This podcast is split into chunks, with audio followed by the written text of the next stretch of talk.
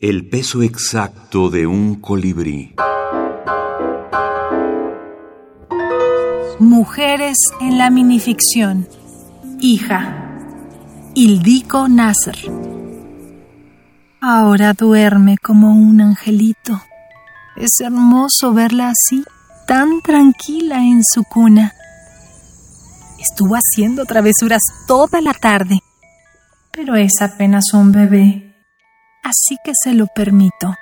Es infinito el amor que siento por ella y no quiero que se enoje conmigo.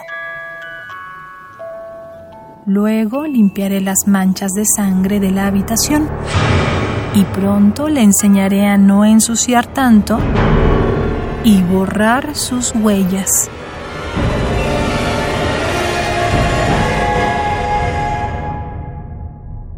De ni en tus peores pesadillas, escritos entre mate y mate. Antología de microrelatistas argentinas. Claudia Cortalezzi.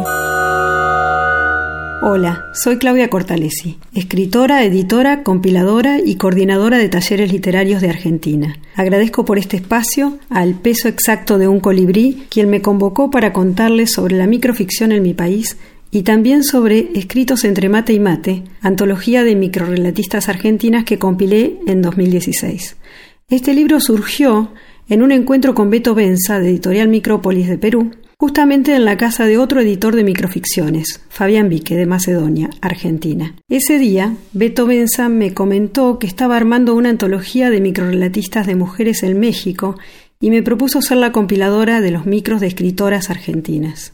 Convoqué a 28 escritoras de todo el país, entre las que figuran las más conocidas como Luisa Valenzuela, Ana María Yúa, Rosalba Campra, María Rosalojo y creo que podría seguir nombrándolas a todas.